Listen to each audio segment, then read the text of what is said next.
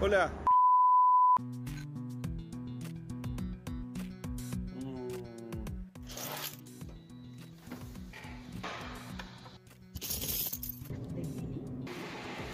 Esto es Táctica Murciélago. Comentarios, cuidando el empate. Hola, ¿cómo están? Muy buenas. Bienvenidos a un nuevo capítulo de Táctica Murciélago. Hoy cerrando la semana de los partidos de ida de fase 3 de Libertadores, los partidos de ida de eh, fase entre equipos del mismo país de Copa Sudamericana previo a la fase de grupos. Mi nombre es Pablo Martínez y aquí a mi izquierda, a la izquierda de la pantalla, el señor de barba que comenta, don Rodrigo Martínez, estaremos como a partir de ahora, una vez por semana, los jueves a vivo para conversar un ratito de la actividad de la semana de la Libertadores. Es un partido medio chauchón, este, la verdad, feita la criatura, y alguna cosa que se dio por Sudamericana en, nuestra sección causal de divorcio, que se mira de reojo para no tener problema en casa. Martínez, buenas noches, ¿cómo le va? Muy bien, acá como en alguna de las partes de aquella vieja película de terror ochentera Hellraiser, ¿se acuerdan? Donde se arrancaban los ojos unos a otros. Bueno, yo estuve a punto de arrancarme los ojos hoy, la verdad que estuvo espeso terminar esta, esta semana que ha estado cargada y ha sido pesadona con este partido en donde la verdad que entre la Católica y Strongest no hicimos uno entre ninguno de los dos. Ay, papá, feita la criatura. Pero bueno, les agradecemos a los que ya están apareciendo por el chat, como Jeribán, como Antonio Plúa, como Cris Ferreira, Fernando Lira y Lucas Arcuri, que nos dice que eh, estuvo ocupado con la Champions, con la Europa League, no sé qué, de Libertadores, nada. Así que se puede arrimar un ratito al vivo de Táctica Murciélago, ver un poquito cómo está la cosa, interiorizarse. Y de paso les recordamos a todos que se agradece el me gusta este video, los comentarios debajo del mismo después del vivo, por supuesto la participación en el chat y además la suscripción al canal. Todo eso se agradece mucho como aquel que quiera colaborar con este modesto espacio. Están disponibles siempre el super chat, el super sticker y todas esas cosas que están por ahí abajito que ustedes pueden también este, colaborar con el programa. Eh, Noche de Copa. con todo respeto a, Lucas, me parece fantástico si él le divierte y sigue la, UEFA Champions. Yo cada día detesto más ese torneo. Hay cinco equipos con suerte que valen la pena, después todos los demás están totalmente de relleno y pierden por siete contra el Bayern Múnich, como el otro día en octavos de final comerte siete. Mamita querida.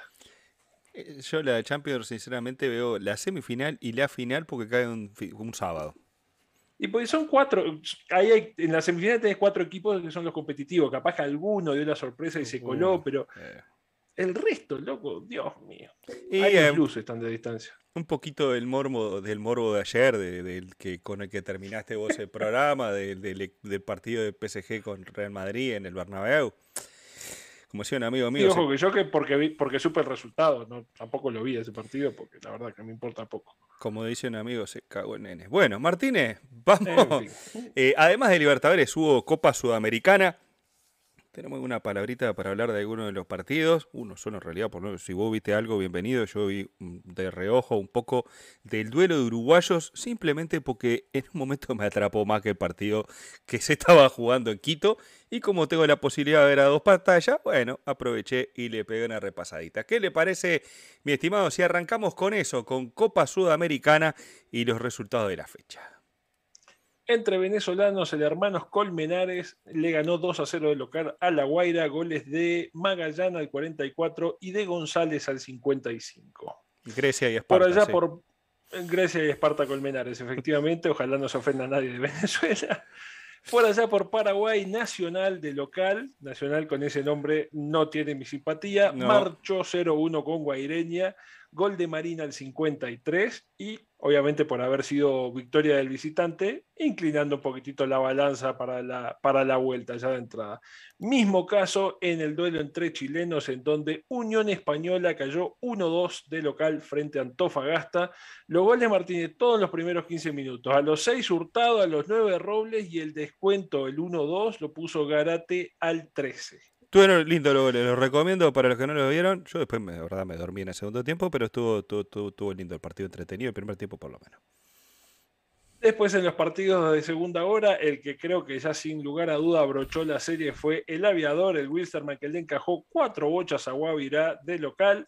Sanguinetti al 24 Chávez al 38, Serginho de penal al 54 y al 90 más 1 de descuento Castillo puso el definitivo 4 a 0 con el cual el aviador me parece que abrochó la serie sin ningún tipo de problema. Vayan con juveniles. Allá en Colombia, la Equidad recibió al Junior de Barranquilla y fue empate sin goles, nada para nadie. En Ecuador, Martínez, el Delfín eh, recibió a 9 de octubre y también empataron, pero en ese caso fue 1 a 1. A los 21 se abrió la cuenta Becerra para el, para el visitante para el 9 de octubre. Al 72, Chicaiza de penal puso el definitivo 1 a 1. Y finalmente, en un partido que tengo entendido al cual usted le prestó un ojito, en duelo de uruguayos, Montevideo Wanderers recibió a Cerro Largo al 51 Neto puso el 1 a 0 transitorio para Cerro Largo, al 74 empató Rivero y al 79 Riolfo puso el definitivo 2 a 1 para el Montevideo Wanderers. Primer apunte, eh, la cancha de Montevideo Wanderers, el Parque Viera, de los pocos equipos chicos del Uruguay que tienen la posibilidad de tener un estadio con una iluminación acorde a las circunstancias y presentar un estadio, la verdad, en buenas condiciones en mi plan de ese imaginario que tengo de infraestructura de fútbol uruguayo, el Viera, sin lugar a dudas, es uno de ellos al que le pondría unos pesitos, le, mejoraría la tribuna principal y la que va enfrente de las cámaras y quedaría un estadio precioso para, para, hacer jornadas dobles de fútbol uruguayo, para que los equipos chicos puedan jugar a nivel internacional, porque la misma cantidad de gente que hubo hoy en el Viera, hubo ayer entre, entre Liverpool y River Plate en el Estadio Centenario. Claro, en el Centenario, para capacidad para 60.000 personas, no había nadie. En la cancha de Wander hacían ruido, se veía más compactito, parecía que hasta había gente y todo en la cancha. Precioso el Viera. Después partido entretenido y de vuelta, el arquero Lucero Álvarez, hacía tiempo no iba a atajar a Lucero Álvarez, anduvo por Colombia, por todo, trabajó hasta de, de fletero, anduvo por buscavidas el arquero Cerro Largo que fue figura en el primer tiempo con dos o tres tapadas muy buenas. En la segunda parte, después del gol de Oneto, a la defensa de Wander le, faltó aplaudir eh, en un desborde por derecha el gol de Oneto que se atropelló con la pelota del arquero, no reaccionó, la defensa tampoco, y tuvo tiempo para pegarle de nuevo y vencer a un metro del arco para poner 1 a 0. Y los cambios de Daniel Carreño, el, técnico de Wanderers, que hace tiempo, ya hace un par de añitos que está en el fútbol uruguayo de vuelta después de su pasaje por, por el fútbol de Medio Oriente. Eh, los cambios le hicieron bien, la entrada de Riolfo le dio más dinamismo al fútbol de Wanderers. Tuvo un poquito de suerte el equipo de Cerro Largo, una pelota que pegó en el palo y malas definiciones del Bohemio, que no le embocaba el arco, hasta que llega ese cabezazo de Rivero para poner el empate, ya más suelto el Bohemio Después otro entrevero en el área, Riolfo, que había entrado al partido, la, la televisación lo eligieron como el jugador de la cancha, jugó media hora, pero sin lugar a dudas fue uno de los revulsivos que precisó el, equipo bohemio para quedarse con, con, la victoria. Y bueno, no sé dónde va a jugar Cerro Largo de, de, local, no tengo idea si va a jugar en, en, Melo, si va a jugar en, su querida Durazno o en, alguno, o en el Estadio Centenario, no tengo idea. No, en Melo no creo que el estadio esté en capacidades, ni la parte de iluminación, ni la capacidad del estadio, ni la cancha, que generalmente está hecha pomada, de hecho, por un mal. Dicen que la estaban renovando y por eso no estaba jugando Cerro Largo ahí. Yo me acuerdo que jugó por Sudamericana Melo una vez, capaz que se le bajó la atención a las luces, eso es muy probable, y capaz que termina jugando en el Francini, el equipo dirigido por Daniel Núñez, que yo quiero que pase Cerro Largo solamente para que la gente de América tenga el placer de escuchar los gritos desgarradores de Daniel Núñez cada vez que dirige un partido, y eso de, mi hijo está casado. No, entonces siga corriendo, no sea boludo. Y ese tipo de cosas que tiene el técnico de Cerro Largo son una delicia para el público y, grandes y chicos. Martínez, ese es el resumen del partido, muy entretenido, por cierto, que la verdad por momentos me atrapó mucho más que el de Copa Libertadores, que la verdad, feita la criatura. Igual yo creo que una de las cosas que decías del, del comentario, por ejemplo, de Álvarez, el golero de Cerro Largo, pintan a las claras eh, el, espectro y el alcance que tienen estos cuadros que están convirtiendo en la Sudamericana. Muchas veces cuando eh, medio a la pasada decimos que la Sudamericana es un campeonato secundario en comparación a la Libertadores, esto delimita un poco el nivel. Si, si avanzara a Cerro Largo, si lograra avanzar a, fase de grupos, estamos hablando de un equipo cuyo golero dista de ser un profesional 100%, por lo menos porque no se puede dedicar 100% a eso, o no toda su carrera se pudo dedicar 100% a eso, este, porque es la realidad que le toca vivir. Y esos son el tipo de equipos que se pueden estar metiendo en la fase de grupos de la Sudamericana. Diga que después hay una limpieza bastante importante, porque en este torneo pasa solamente el primero de cada grupo. Pero, de todas maneras, es un panorama un poco esclarecedor. Diego, Diego fue el, que hizo el gol de Wander, y que cambió el partido. Es economista, para que tenga una idea partido de liga universitaria, tres jugadores que cobran, cobran un sueldito. La verdad, Wander sí es un equipo parece serio, que está ordenado, pero que dista mucho de todos los equipos que vemos por ahí, especialmente en fase de grupo. Otro día estaría bueno discutir sobre la pertinencia de tanto cuadro aquí, tampoco de allá y acullá. Este, igual sigo insistiendo en que todo esto se resolvería con que, bueno, quiero ver ocho series entre argentino y brasileño ahora en fase 1, también sería divertido a ver cómo se eliminan, se arma una fase de grupo más, más reducida, si querés, dale más cupo a los otros países para que se eliminen, y por lo menos en la Sudamericana emparejar un poquito más para que también haya roce internacional. La verdad, este, más allá de que hoy estaban jugando el, 5 y el 6 de Uruguay, tampoco es muy atractivo ver el, el 13 y el 14 de Brasil. A veces puede ser que el 14 es gremio, pero la mayoría de las veces no. Entonces digo, ¿qué cree que te diga? Eh, solamente para dar una vueltita en el chat y, ya meternos en el partido de la Libertadores y después ver un poquito qué pasó en la semana y, hacer un balance del asunto. Die Strongest hizo el honor a la táctica murciélago, dice Chris Ferreira. Eh, aquí el amigo Jeff que nos saluda, un amigo para Rodri que desde Bolivia creo nos saluda también. Imagínense lo que fueron al estadio allí a la Atahualpa, dice Jeriban. Jonathan Subieta también nos saluda. Dice, hola perfiles griegos, este programa de tres horas, por favor, la OCA se te a un lado, si llegamos una hora, si llegamos a completar una hora hablando del partido que vimos recién, más un poquito más, la verdad la, estiramos demasiado, pero puedes verte los, los, capítulos de martes y miércoles que también no salimos en vivo, pero, pero están disponibles allí para ver. Es aburrida la Champions, dice, pero la grandeza no se compra, Real Madrid lucha hasta el final eh, yo la miro por Liverpool, dice Lucas Arcuri, nada, más que nada, más que por otros equipos, un genio Klopp. Está bien. Eh, un dato que acatar táctica murciélago. Dice, la católica es un cuadro donde le gusta contragolpear y cuando le das la pelota no le ve ninguna. Dice, no la ve ninguna, le cuesta, etcétera. Cris Ferreira que nos pone un poco al tanto y explica lo que le pasó al trencito azul hoy. Un abrazo para, para Antonio Plúa, dice el frío los mantuvo despiertos. Capaz que sí. Abrazo para Lenny Vizcarra. Gracias por tu mensaje, Lenis. Este, realmente dice, el mensaje de Lenis está genial.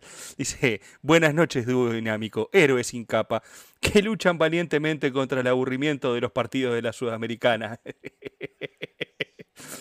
Un abrazo para Carlos Andrés que nos mira, creo que Carlos es el que nos mira desde Nueva Zelanda, si mal no recuerdo, o desde New Jersey, no me acuerdo de qué New o Nueva nos mira. Y un abrazo también para, para. Por acá está la cosa en el chat, Martínez, tranquila la noche hoy. Y nos vamos derechito a la Atahualpa de Quito, ese estadio que reconocemos como la casa de la selección de Ecuador antes de que me digan que ahí no está jugando, ya lo sabemos, pero nosotros que hemos visto muchas eliminatorias, el Atahualpa es la casa de la selección de Ecuador, se enfrentaron la Católica de aquel país junto al Tigre Paseño, 10 Strongest, y se mandaron un 0 a 0 bien como para que la gente no quiera ver la revancha. Mire, Martínez, la única manera que yo hoy puedo llegar a una hora es si me dejan repasar la trilogía del padrino después de que terminemos de comentar el partido de la Católica y Stroke. De otra manera no me imagino cómo se puede llegar, porque la verdad que estuvo espeso, creo que con luz el peor partido que he visto de lo que va de la de la, las fases eliminatorias de la pre-Libertadores o del inicio de esta Libertadores y sin querer quitarle mérito a nadie ni sin querer adornarlo demasiado, yo creo que lo más interesante que tuvimos en todo el partido fue el knockout de UFC que le encajó Prost a Cuero, que lo sacó del partido y lo mandó al hospital, parece. Eh, porque la verdad que nada, nada, nada. Gente que en la Católica había jugado buenos momentos y buenos partidos en otros momentos, Carabalí, Minda, incluso Zamora, el argentino este, Facundo Martínez el colombiano, por más que está veterano, pero Martínez Borja, Cristian Martínez Borja, que también le había dado una manito, nada. De nadie, absolutamente nada. El panameño Ismael Díaz, nada. Y creo que lo peor que le pudo pasar a, la dinámica del partido fue que Die Strongest, que ya había salido desde, desde, el arranque en plan de vamos a no volvernos locos con esto, ¿no? Vamos despacito y vemos cómo se van acomodando las piezas. Al minuto 36 y dejándote este 55 minutos de partido por delante, te quedas con no menos, se acabó. Todo el mundo para atrás, todo el mundo dentro del área, no me haces un gol y vamos a terminarlo ya en mi casa y otra cosa. Sí, y para colmo con arquero lesionado, porque Vizcarra jugó todo el partido roto, ya tenía un vendaje en, su pierna izquierda o derecha, bueno, me acuerdo, en una de sus piernas, y para colmo después cayó sobre el, taco de un compañero en un centro ahí, en un borbollón, después de un corner, y quedó todo roto Vizcarra, que la verdad, Díaz, el, técnico del equipo de, de, de Strongest, arriesgó bastante pero está, sé que sabía como no le iban a embocar al arco los ecuatorianos, porque todos iban por arriba de los palos. Y, el bueno de Vizcarra se tiraba, viste que la pelota pasaba dos metros arriba del horizontal y el loco se tiraba, le ponía onda por lo menos.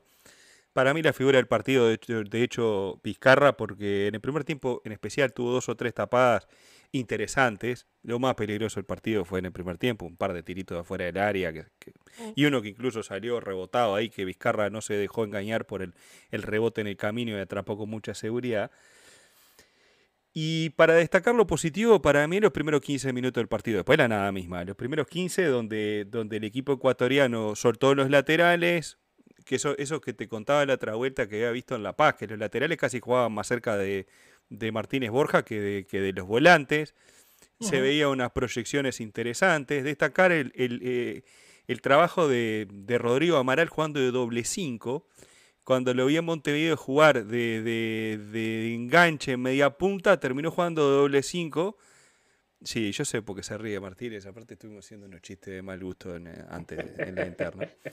Este, no, pero aparte Amaral que, que me parece no, pero para serte, sincero, me río un poco porque, a ver, yo no soy técnico ni le voy a decir a, Cristian Díaz qué es lo que tiene que hacer con Rodrigo Amaral, pero ese no es el puesto de Rodrigo Amaral. Eh, ponerlo de doble 5... Me parece que en realidad, más que de doble 5, lo que hizo fue decirle, mira, vos parate al lado del 5 jugá ahí, no juegues arriba, vos jugá ahí, para, eh, digamos que eh, Bolívar, que Diestrón que jugó 4-3, Amaral 2. Y le dijo, vos Amaral, vos parate acá al lado del 5, cuando Guayar la recupere, se la, das que se la pedís y lanzás. La verdad, tres pases de Amaral en el primer tiempo fue lo mejor del uruguayo que con esos pases en profundidad logró algo. Uno de ellos incluso inició la jugada desgraciada de, Cuero, de Prost y todo el lío. Aparte el foul fue en offside. Y, volvemos a insistir con este tipo de patadas que las pongo dentro del, del, casillero de, la patada, porque es la que todo el mundo se acuerda, de la Arturo Vidal a Félix Torres. No es una patada mala leche, no es una patada intencional, no es que fue a romper a cuero en este caso. De hecho, el propio Prost es el que pide la asistencia. Y como siempre solemos decir, hay que ver la reacción de los jugadores del equipo agredido para medir inmediatamente lo que se ve en la cancha. Yo cuando veo que no lo quieren matar a palos al que pegó, todos estamos de acuerdo que fue una, una, casualidad y una fatalidad y que no hubo mala intención por parte del delantero boliviano. Matonte lo midió, es tan poco midió Matonte, que le sacó amarilla y en instancias de línea y le dijo, Matonte, es roja directa, Matonte, no sea malo.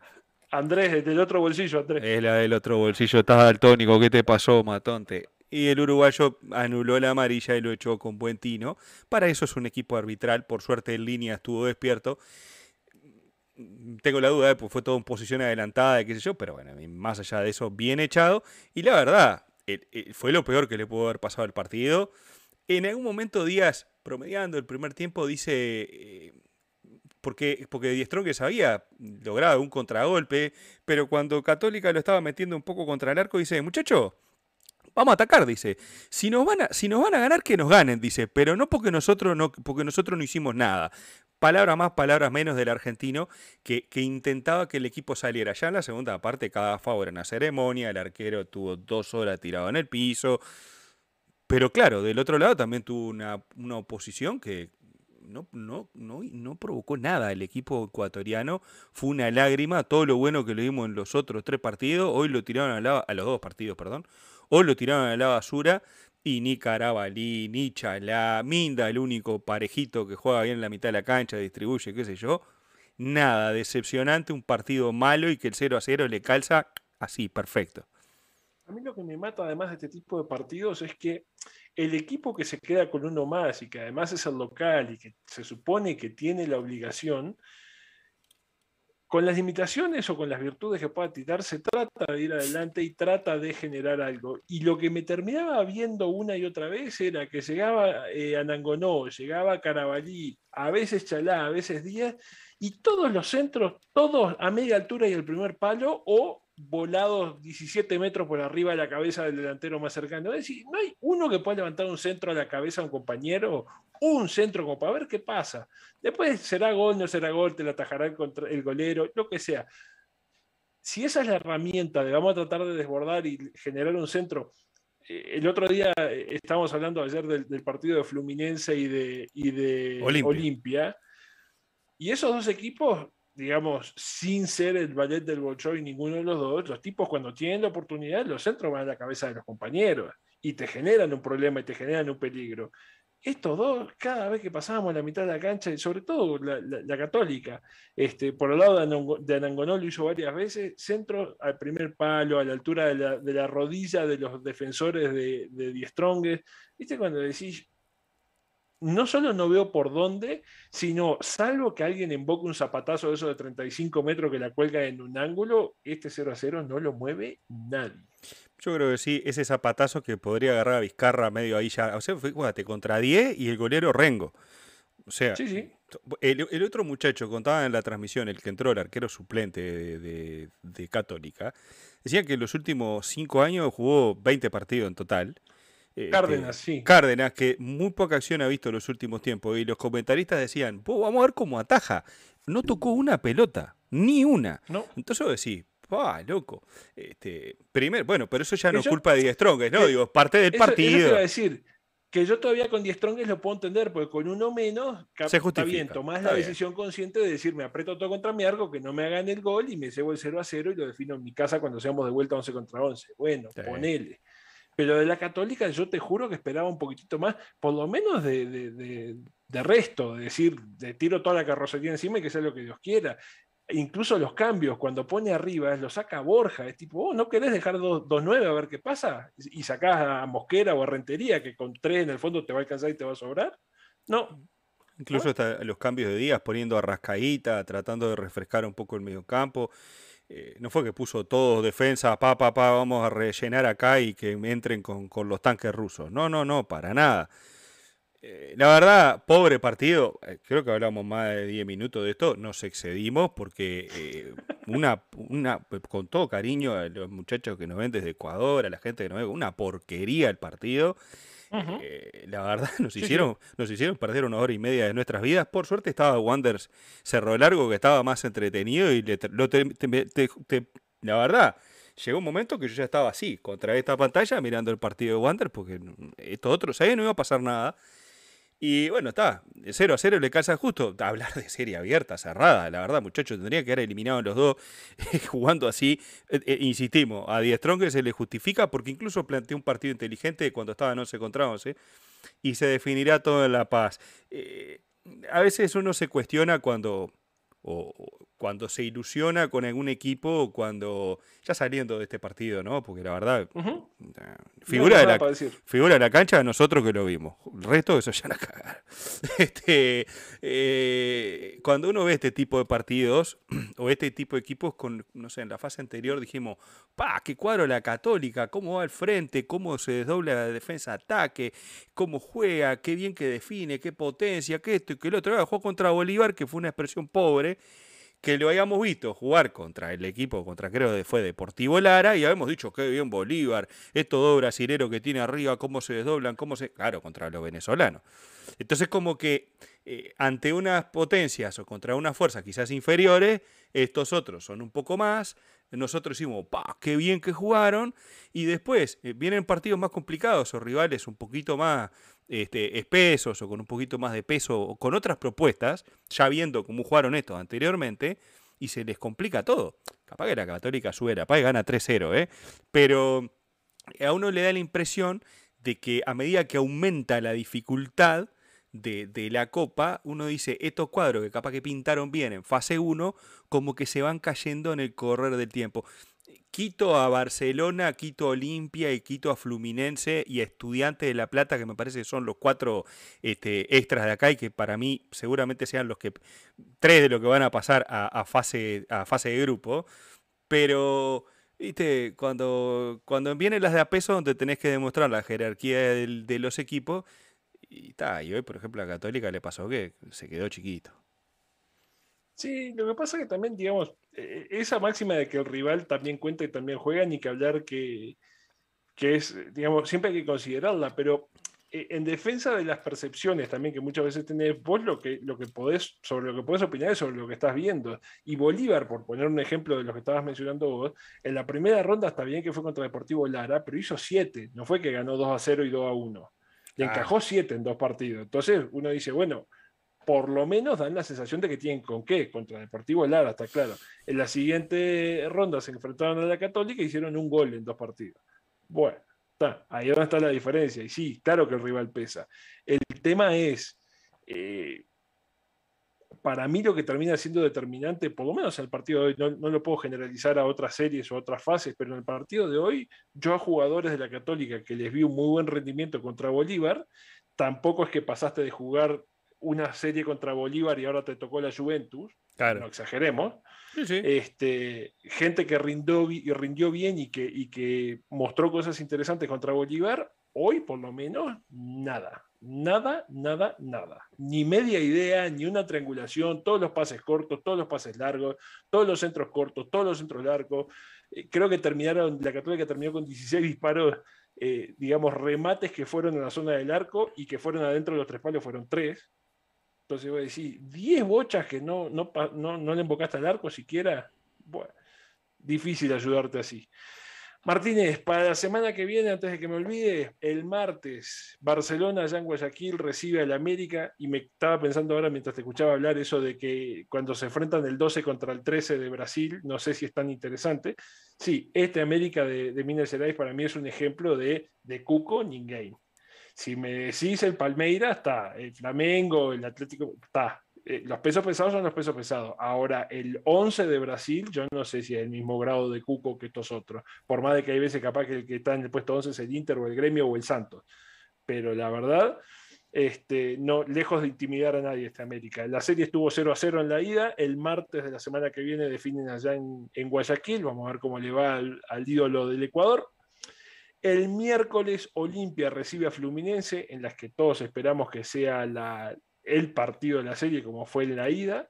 La ida fue 3 a 1 a favor de Fluminense, ese es el partido de segunda hora. A primera, Estudiantes recibe al Everton, la ida fue 1 a 0 a favor de Estudiantes. Y el jueves de la semana que viene, el jueves 17, en La Paz, 10 Strongest va a recibir a la Católica.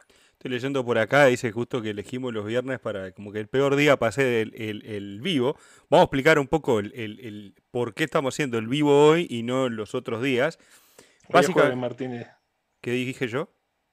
el viernes. porque ah, porque, porque el viernes, yo ya estoy en el viernes, me disculpa, yo ya estoy pensando en el viernes, ya para mí hoy ya es viernes, eh, eh, por, por, por, cuestiones de cómo es mi trabajo, hoy para mí es viernes y mañana ya estoy en la bajada rumbo al fin de semana. Sí, para mí hoy eh, mi mente ya está todo, se está terminando. Mañana es casi un paseo por el parque. Eh, el asunto es que eh, justamente la semana no es un paseo por el parque, terminamos muy tarde. Y bueno, gracias a que se, prende mucha gente en el chat y mucho ida y vuelta, los programas se terminan haciendo muy largos. Imaginen después en fase de grupo, donde terminamos hablando de cuatro o cinco partidos, más toda la interacción, se termina haciendo muy largo y preferimos hacer algo más compacto los martes y los miércoles, donde hablemos de los partidos de la jornada que podamos ver Ahora estamos limitados porque hay poco de Libertadores, haciendo foco en algún partido particular. Y los viernes estamos en vivo y hablamos en vivo y seguramente para la y, los y los jueves estaremos en vivo estaremos en vivo, hablaremos de los partidos en vivo, e incluso estaremos ya durante algunos partidos de esos que se juegan a última hora, capaz que estamos en vivo y los partidos se siguen jugando. Eh, y sí, para las eliminatorias, el jueves 24 y el martes, esos dos sí vamos a estar en vivo, seguro, porque van a haber clasificados, porque va a haber mucha cosa y esténse atentos al programa, porque en la previa vamos a tener sorpresa, vamos a tener algún invitado, ya vamos a, vamos a ir palpitando lo que va a ser dentro de un par de semanas quienes estarán yendo al Mundial o al repechaje eh, rumbo a Qatar 2022. Eso por un Dios lado. Quiera el jueves hayan clasificados, Martínez. Dios yo, quiera. Yo estoy seguro. Que, bueno, Ecuador va a estar clasificado seguro. Este, Dios y bueno, quiera. Y ojalá Uruguay esté clasificado a la Copa del Mundo ese mismo día y nosotros tengamos martes de Martínez. Mire, si clasificamos la Copa del Mundo ese jueves, el martes o lunes, cuando se juegue, traemos. Cuando se juegue, ¿viste? Cuando, ahora estoy con el jueves. Cuando se juegue traemos acá a Leni, a Martín Lacase, nos vamos hablando, hacemos una, un foro ahí, eh, abrimos la mesa para, para, poder hablar un poco más amplio de eliminatoria y los partidos. Eh, el partido de Uruguay, pero ya estamos en lo último. Viraremos los partidos que se definen. Hay mucha gente que está expectante entre Chile y Uruguay a ver si se van a matar a patada o no. Nos reiremos de eso. Siempre si estamos fuera del drama y nosotros tranquilos. Si no, estaremos cortando varilla de 16 y acá estaremos diciendo que llegamos a la repesca de casualidad. Por ahí va la cosa eh, de, del por qué eh, no estamos en vivo todos los días, sí los jueves a la misma hora de siempre, a partir de la semana que viene, una hora más temprano seguramente, porque se adelanta de la hora por acá en, en el este, capaz que la otra semana, pues no sé si ahí también se adelanta este fin de semana. No tengo ni idea por ahora. y bueno, y de esa manera nos vamos a ir, nos vamos a ir acomodando, pero sí, va a haber táctica murciélago para eh, la fase de grupos de Copa Libertadores, por supuesto. Tenemos la intención de llegar a la Copa del Mundo y ahí eh, que explote todo. Vamos a ver qué hacemos con la Copa del Mundo, pero también vamos a estar opinando de aquello allá a fin de año. Vamos a ver también de, de parte de las cosas que estabas diciendo, Pablo, de, de, lo que pensamos hacer en la previa y demás. Este, ojalá se pueda hacer inter, algún intercambio con alguna de las, de las personas que tenemos planeadas este, conversar. Y sí, la verdad que la fecha que viene de, de, eliminatorias va a estar de rompe y raja porque se pueden resolver por lo menos los, todos los pasajes directos si es que los resultados se dan como se tienen que dar. Este, yo estoy muy de acuerdo contigo, yo creo que es inevitable que Ecuador clasifique al Mundial, no, se necesitan 48 milagros todos alineados al mismo tiempo para que Ecuador no vaya este, directo al Mundial, incluso te digo, sí. porque ya la repesca no lo quita nadie. Uh -uh. Este, y lo más importante de todo para nosotros es que ojalá, además de Ecuador, nosotros también abrochemos ese boletito, aprontemos el turbante, yo la barba ya la tengo, así que será cuestión de resolver ese último detallito. A mí me queda blanca, así que podemos ver, un turbante blanco, todo el tono, ya estamos fin de año, me puedo conseguir un... En Qatar el trabajo Papá Noel no creo que esté funcionando, no estaría sucediendo por esas zonas. No. Pero como la final es el 22, cuando y como no la va a jugar Uruguay, voy a estar antes acá y voy a poder conseguirme una, una changuita de Papá Noel ahí para la fiesta. Ya la tengo pronta, no preciso ponerme una, una falsa. Eh, acá en el chat los amigos están, están inquietos, todos concuerdan con que el partido fue una pudrición, con matices por supuesto, algunos no son tan contundentes, pero la verdad que, que estuvo aburrido. Eh, Lenis había dado el, el, puntapié inicial en ese sentido, el Tigre perdió a su delantero Pros, sí, veremos cuándo vuelve, no sé, por ahora en el partido que viene no va a volver.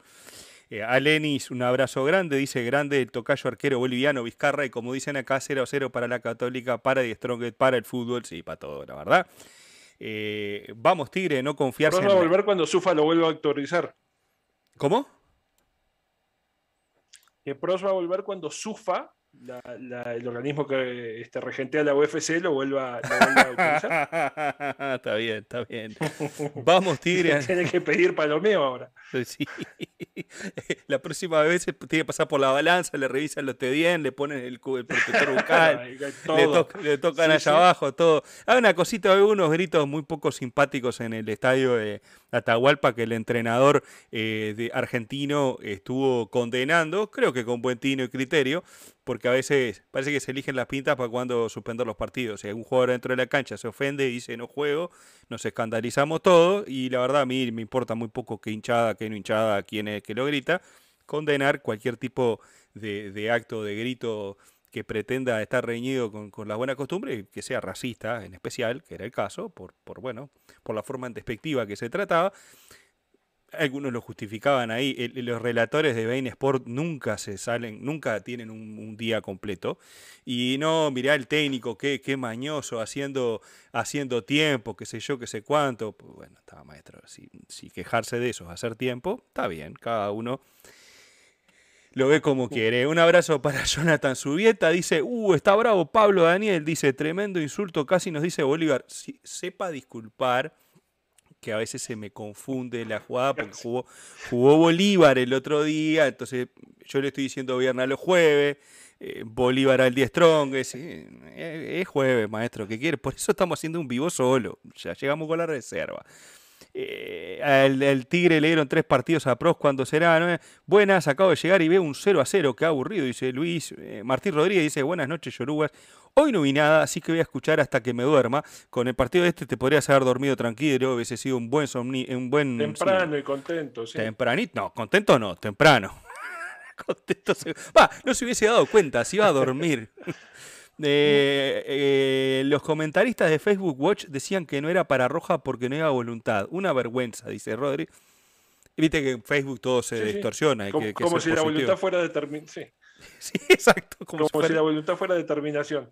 Sí, sí, no quiso pegar. Le debe haber bajado un par de dientes seguramente porque le, le, puso. Fue sin querer queriendo. Eh, Andrés Navas dice: Muy buena lectura del partido. Siempre genial escucharles. Un abrazo para vos. Jonathan Subieta dice: El riesgo con los ecuatorianos que es por su juego son más peligrosos en ese, en, jugando allá en La Paz. Veremos. Hoy deberían haber sido más peligrosos. ¿Recomendarían a algún enemigo ver este partido o ya es pasarse? Pregunta Geribán. Buenas noches, amigos. ¿Enemigo? Enemigo. Claro, si a algún enemigo le recomendaríamos esto. Yo creo que ni eso, ¿no? Este, buenas noches, amigos. Saludos, dice Luis Miguel. Eh, le pegó una patada criminal, es roja. Bueno, sí, obviamente. Y por ahí anda la cosa. Eh, Jonathan Subieta dice: Los ecuatorianos se creen demasiado y su equipo fue malo, incluso contra Bolívar. Ganaron a la contra y luego no tuvieron más. Nosotros habíamos visto, creo, mucho más, ¿no? Rodrigo de la Católica, los dos partidos anteriores, especialmente hasta en La Paz, incluso yo lo vi muy bien.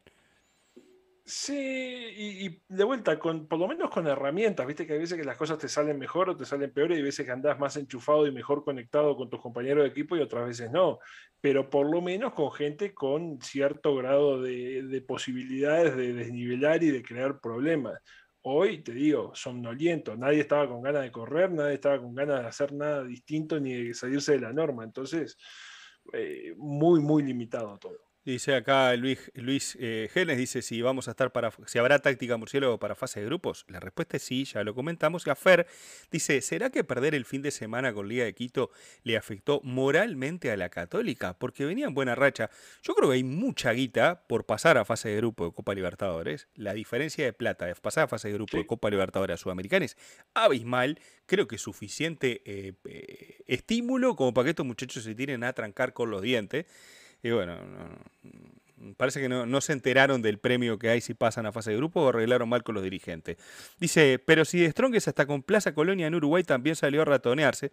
yo creo que Plaza Colonia le pudo haber hecho 3, 4 goles y bueno, está, lamentablemente hasta un penal. De que fue ratonero, no ratonero, pero lo caminaron por arriba y el equipo uruguayo encontró los caminos para llegar al arco Vizcarra y le hizo dos goles. Eh, la Católica ni eso, cero, nada. Si hubiese terminado 0-0 el otro día en Montevideo, hemos dicho que Plaza Colonia ahorró un montón de goles y eh, desaprovechó oportunidades, no que hubiese sido un partido malo. Y hay una gran diferencia, me parece. Este, Dice, ¿qué, fue peor? Te pregunta Gerivan. ¿Monagas versus Everton o Católica Diestrong? Qué malo. Yo Monagas versus Everton creo que no lo vi, ¿eh? Creo que te eh, tocó a vos ese, Pablo. No, yo vi Everton Monagas, a vos te tocó Monagas Everton. Sí, el, de Venezuela lo viste. Ah. se ve que mi cerebro lo bloqueó, ese ya no está más en el registro. Carlos Andrés, que este debe ser el que está en allá en, en Nueva Zelanda, dice, acá es viernes 4 pm. ¿Viste? Era viernes hoy, Rodrigo. Yo te dije que era viernes. Era viernes. Era viernes al final. Manuel Ruiz Díaz dice, buenas noches, ya mentalizado en el superclásico del, del fin de semana. Esto para vos, Rodrigo, para que veas a tu, tu cerro porteño. Plaza Colonia tenía más fútbol que este equipo ecuatoriano. Eh, Diez Strongest también no juega nada, principalmente visitante, solo se mete atrás, dice el amigo Luis Miguel. No, Nahuel Pan no, dice, no sé qué por qué Nahuel Pan, dice Lenny Vizcarra, pero bueno. A pesar del empate, confío en la UCA como apoyo a mis equipos ecuatorianos. Eh, Fluminense, América Católica son los que van a pasar, dice Luis Genes. Y estudiantes, mire usted se tiene... Uh, no le tiene fe al Barcelona, este es ser hincha de Melec.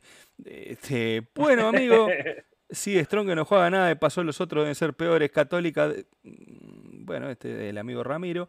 Católica desperdició su chance de la pase, van goleados, dice Nico, que se tiene una fe bárbara. Barcelona sí pasa tranquilo, está bien confiado. Eh, pero dime, ¿qué son 10 strongest? Dice, ¿cómo? Eh, no sé qué. Bueno, y por acá para cerrar, Martínez, una muy mala noche de la Católica, pero ya tendrá más espacios. Ojalá mejore ese pésimo rendimiento. Miren que Amaral en la altura, ojo, ojo con Amaral en la altura. ojo. Un abrazo, sí, a Nico dice, Die Strongest es uno de los históricos de, en Bolivia y en el continente de nivel medio-bajo. Católica tiene historia, claro, el, asunto ahí, eh, sí, esa, pero están jugando, este partido jugaron mal luego, ¿qué crees que te diga? Un abrazo para Martín Lacase que se suma al chat. No vi más que nueve minutos de Wonders, con lo que vi ayer me superó, claro, Martín fue a, a River Liverpool, ¿qué quiere? Saludos de New York, amigos Martínez. Sí, dice, sí, anestesiado por completo. se ha despertado recién. Eh, aparte se ha agarrado una mojadura del Santo Pepe, aunque fue a la América. Mire que la casa fue a lo, a lo que consiguió entradas de la buena y creo que tenía techito esta vez, ¿no, Martín? Andrés Naranjo. persona de bien, Por supuesto, en el único parte que hay techito en el Estadio Centenario. Saludos desde New York, dice Andrés Naranjo. Luis Genes es cerrista. Ah, claro, por eso, por eso cree que el flu va a pasar. Este de los tuyos, de Cerro Porteño, el amigo Luis Genes, que es paraguayo. Y pues, el ciclón de barrio, el ciclón de barrio obrero, vos, Luis Genes, Manuel Ridía, ahí está la barra de, del ciclón en táctica murciélago. Y se creen. Eh, de hecho, son mis dos guionistas, Martínez. Sí, señor. Ah, mire, mire Martín Lacase. Metí palco, dice. Fue al palco oficial Martín Lacase de la partida. Seguro, como persona de bien, se ganó. La próxima vez que vaya a Uruguay le llevo una botella de Jack Daniels. Así lo, la ganó, ya está. Así lo vio, mire. Con un vasito pero transparente, así está. Seguro, seguro, seguro. Claro que sí. Eh, ¿Cuál creen que sería el ranking del nivel de liga de Sudamérica actualmente? No sé, ni idea. ¿Usted tiene idea? No, ¿no? Ranking de liga. ¿De qué? Esta, esta pregunta nos la tiro por viaje. ¿Cuál es la segunda selección de. ¿Cuál es el segundo equipo? Cuando termina el Libertadores vamos a tener un campeón y un vicecampeón. Y esos son el 1 y el 2. El resto perdieron todo. Hay mejores partidos, hay peores partidos. Claro. Pasa que está la discusión. Es lo mismo que hablamos con las eliminatorias y con la Copa América y con todo ese tipo de cosas. ¿Cuáles ligas son las Yo qué sé, no, no, no tenés cómo medirlo objetivamente eso. Exactamente, porque muchas veces se habla de, de los cupos para para las copas, por ejemplo, ¿verdad? Y cuando hablamos de los cupos para las copas, después sale, ¿por qué juegan? Yo a veces incluso te lo he planteado a vos y vos continuo me decías, bueno, ¿por qué, ¿por qué tiene que haber dos equipos? Vamos a decirlo claro y crudo. ¿Por qué tiene que haber cuatro equipos venezolanos participando en el Libertadores? Dos directos en fase de grupo y dos que juegan esta fase inicial y que nunca pasan ni siquiera el partido inicial. Si pasan es porque jugaron contra otro venezolano, como ha pasado. Así de claro. Ahora, tu respuesta es, bueno, tiene que jugar en algún momento, tiene que crecer. Si no juegan, no crecen. Si no tener roce internacional, muy difícil. Ahora, ¿cómo medimos la potencia de una liga? Que, por ejemplo, Barcelona haya llegado a semifinal el año pasado, quiere decir que la Liga de Ecuador es mejor que la Liga de Argentina, que no tuvo ningún semifinalista en la Copa Libertadores. A mí no me parece. Barcelona era el mejor de la Copa Libertadores. Fue uno de los cuatro mejores. Punto. No tiene que ver en la liga donde juegue. Porque la liga donde juegue no la ganó. Salió campeón otro. Entonces vos decís, este, el potencial de la liga es muy difícil, porque Peñarol y Nacional van a todas las Libertadores y todas, eh, todas las Copas Internacionales. Sí, pero porque son los dos grandes, tienen el 85% de los hinchas, van siempre. Eso quiere decir que es mejor, que, son, que, la liga más potente. Si les va bien en la Libertadores, no, la liga es una porquería. Toda la vida fue una porquería. Antes por lo menos ganaban la Libertadores, ahora ni eso. Entonces es muy difícil medir eso eh, y empezar a hacer ranking y coeficiente. Es comparar para mí zapallo con naranja. Sí, tal cual. Y el otro, el otro tema que para mí es como muy relevante y que para mí debería ser el punto de partida en esa discusión es ¿De qué estamos hablando? De, eh, cuando se plantea toda esa situación de por qué hay cuatro equipos venezolanos en la Libertadores cuando en realidad el nivel que tienen El punto de partida para mí de esa discusión tiene que ser, ¿de qué estamos hablando? ¿De el torneo como negocio qué es lo que más vende y qué es lo que más llena estadios y qué es lo que más genera este, eh, ratings televisivos y patrocinios, o competitividad deportiva justa y ecuánime. Entonces, una vez que nos decidamos por uno de los dos caminos, bueno, en base al camino que se elija, es el tipo de conclusiones, el tipo de discusión que el tipo de conclusiones a las que se puede llegar y el tipo de discusión que se puede tener. Pero si no partís de esa base, eh, la justicia con la plata no van de acuerdo. Entonces no tiene solución eso. Eh, yo te diría que incluso lo más justo sería sacar equipos de Argentina y de Brasil a nivel deportivo. ¿Verdad? Que en lugar de que vayan ocho brasileños, siete argentinos, que vayan cuatro y, tres y cinco. Punto. Porque del seis para abajo. Aparte, que incluso en las competencias internas, que vos salgas eh, séptimo, ya ir a la Libertadores, también baja la competencia interna. El equipo argentino que sale séptimo entre todas las copas que juegan y logra el pasaje a la Libertadores de alguna de las formas que llegan, es mucho más fácil que para otros países que tienen que salir campeón o vicecampeón para llegar a fase de grupo. Y estos otros, eh, yo con séptimo ya estoy, no preciso armarme, no preciso reforzarme, con eso me alcanza y sobra. Después no veo qué hago si quiero competir o no en la Libertadores.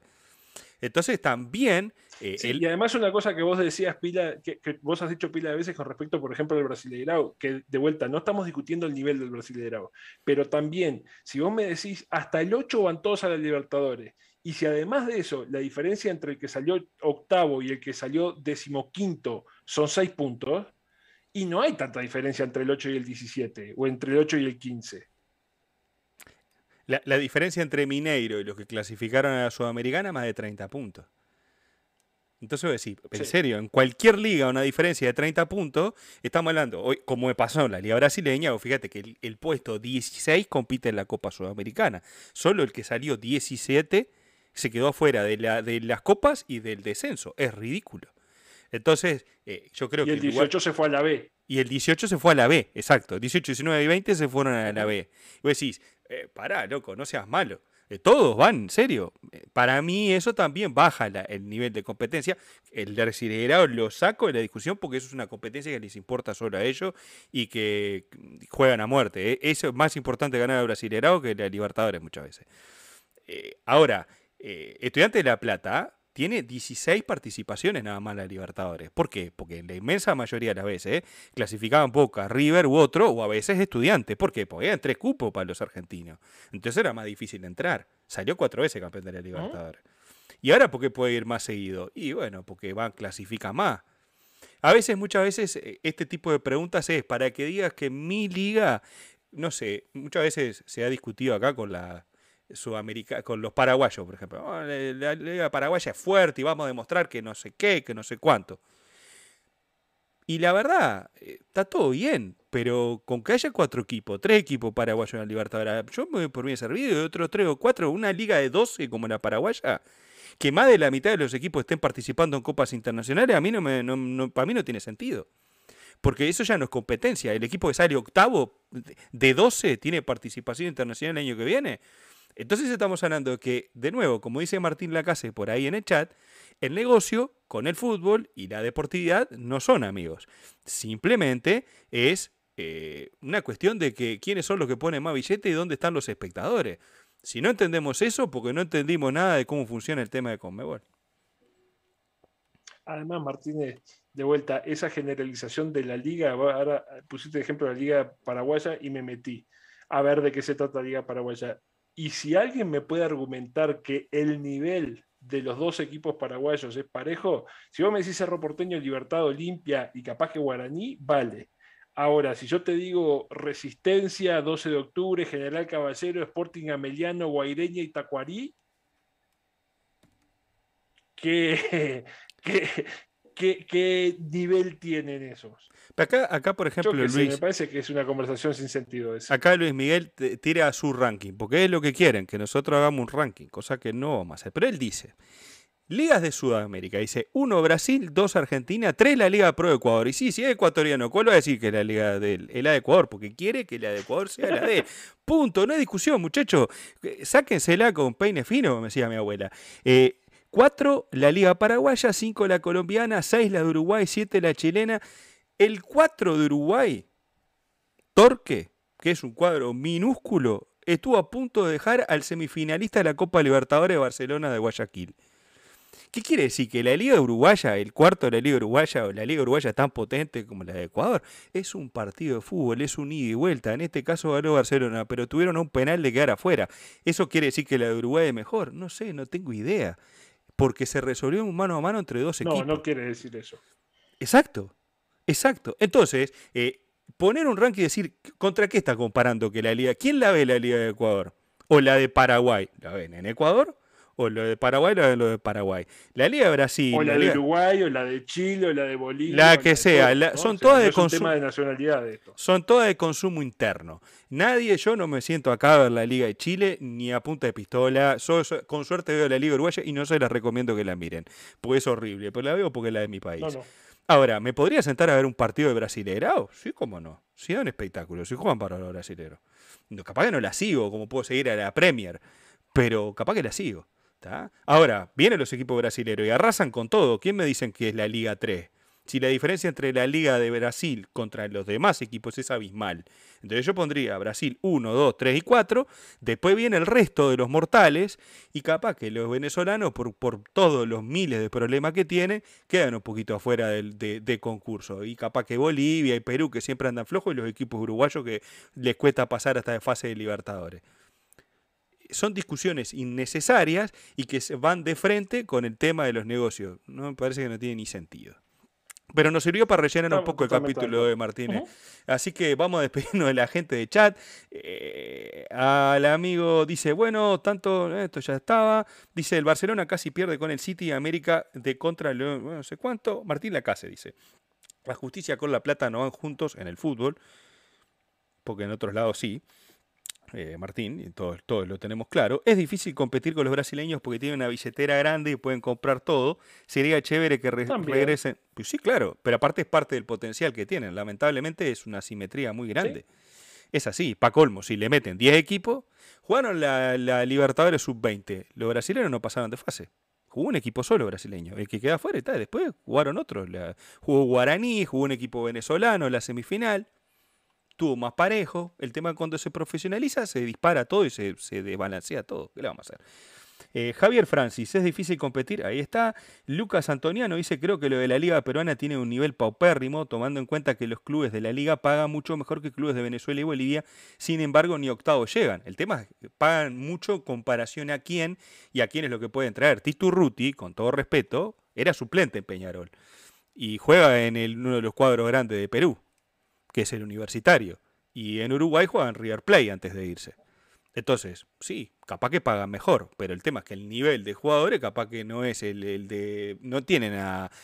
¿Cómo es? Al, que se saca la arena de las canillas, a, el 9 Flamengo, a Gabibol Barbosa. Y bueno, sí, podés pagar lo que podés pagar. Invierten mucho dinero, capaz que no lo invierten de la mejor manera. Eh, la liga brasileña dice, ah, este ya se pasó con, la, con el ranking, ya lo vimos el ranking maestro, ya está.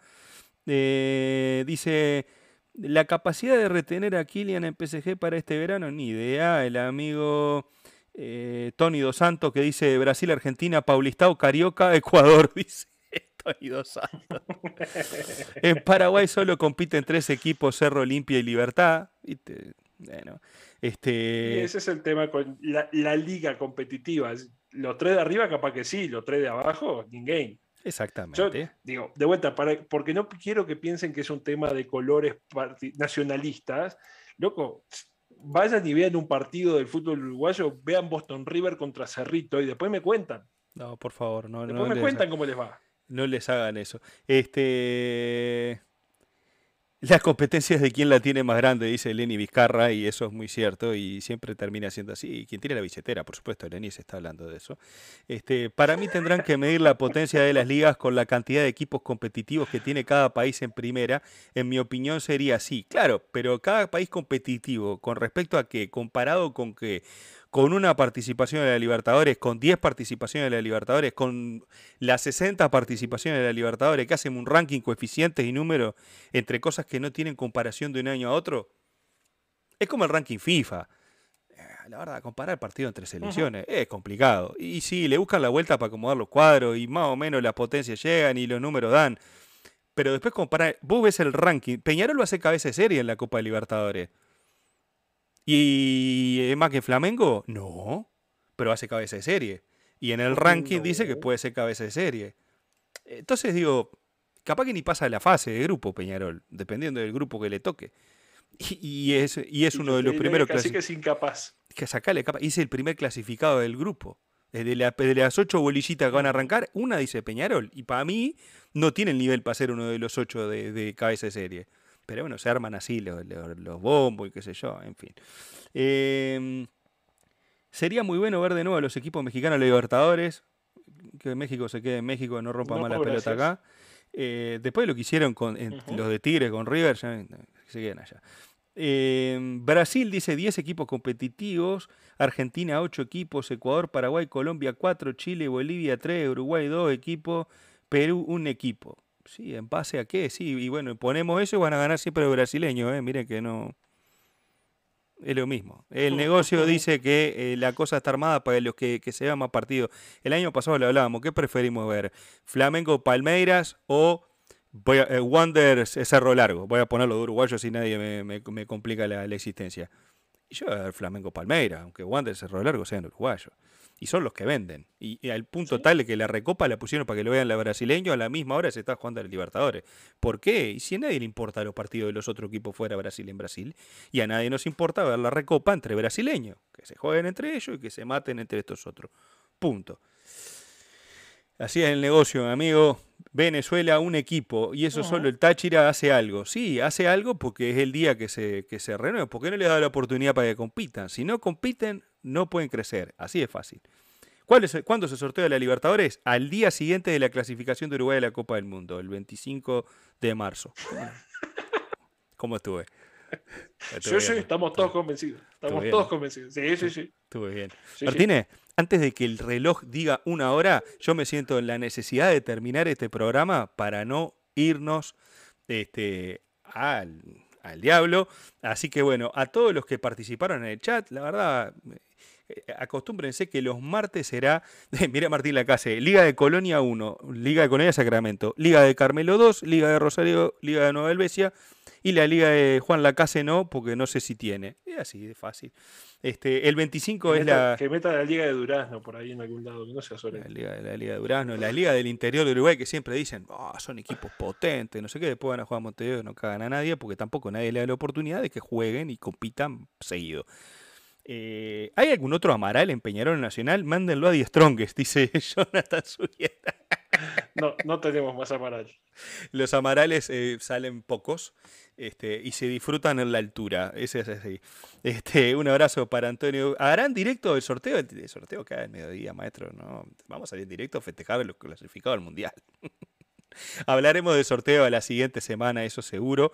Este, así que bueno, no vamos, no vamos a estar haciendo directo de sorteo porque va a ser un horario que no es, no es el habitual del programa. Dice Pablo Martínez, no te pongas nervioso. Dice, no, nadie se pone nervioso, tranquilo, maestro, nosotros hablamos así de todos los programas. Martínez, ha sido todo por hoy. Muchas gracias a todos los que estuvieron aquí en el chat, eh, participando, dando su opinión, tirando temas como para estirar esto a una hora. y no terminar hablando exclusivamente de un partido bastante malo, justamente en el un equipo de la tercera liga de Sudamérica, que fue tan bueno que nos pudrieron a todos y no pudo ganarle a un equipo de una de las peores ligas, según este, ese mismo ranking que nos pasaron hace un ratito. Creo que no es todo tan lineal. Un abrazo grande, Martínez. Me voy a cenar. Buenas noches. que tenga buen provecho. Chao, chao.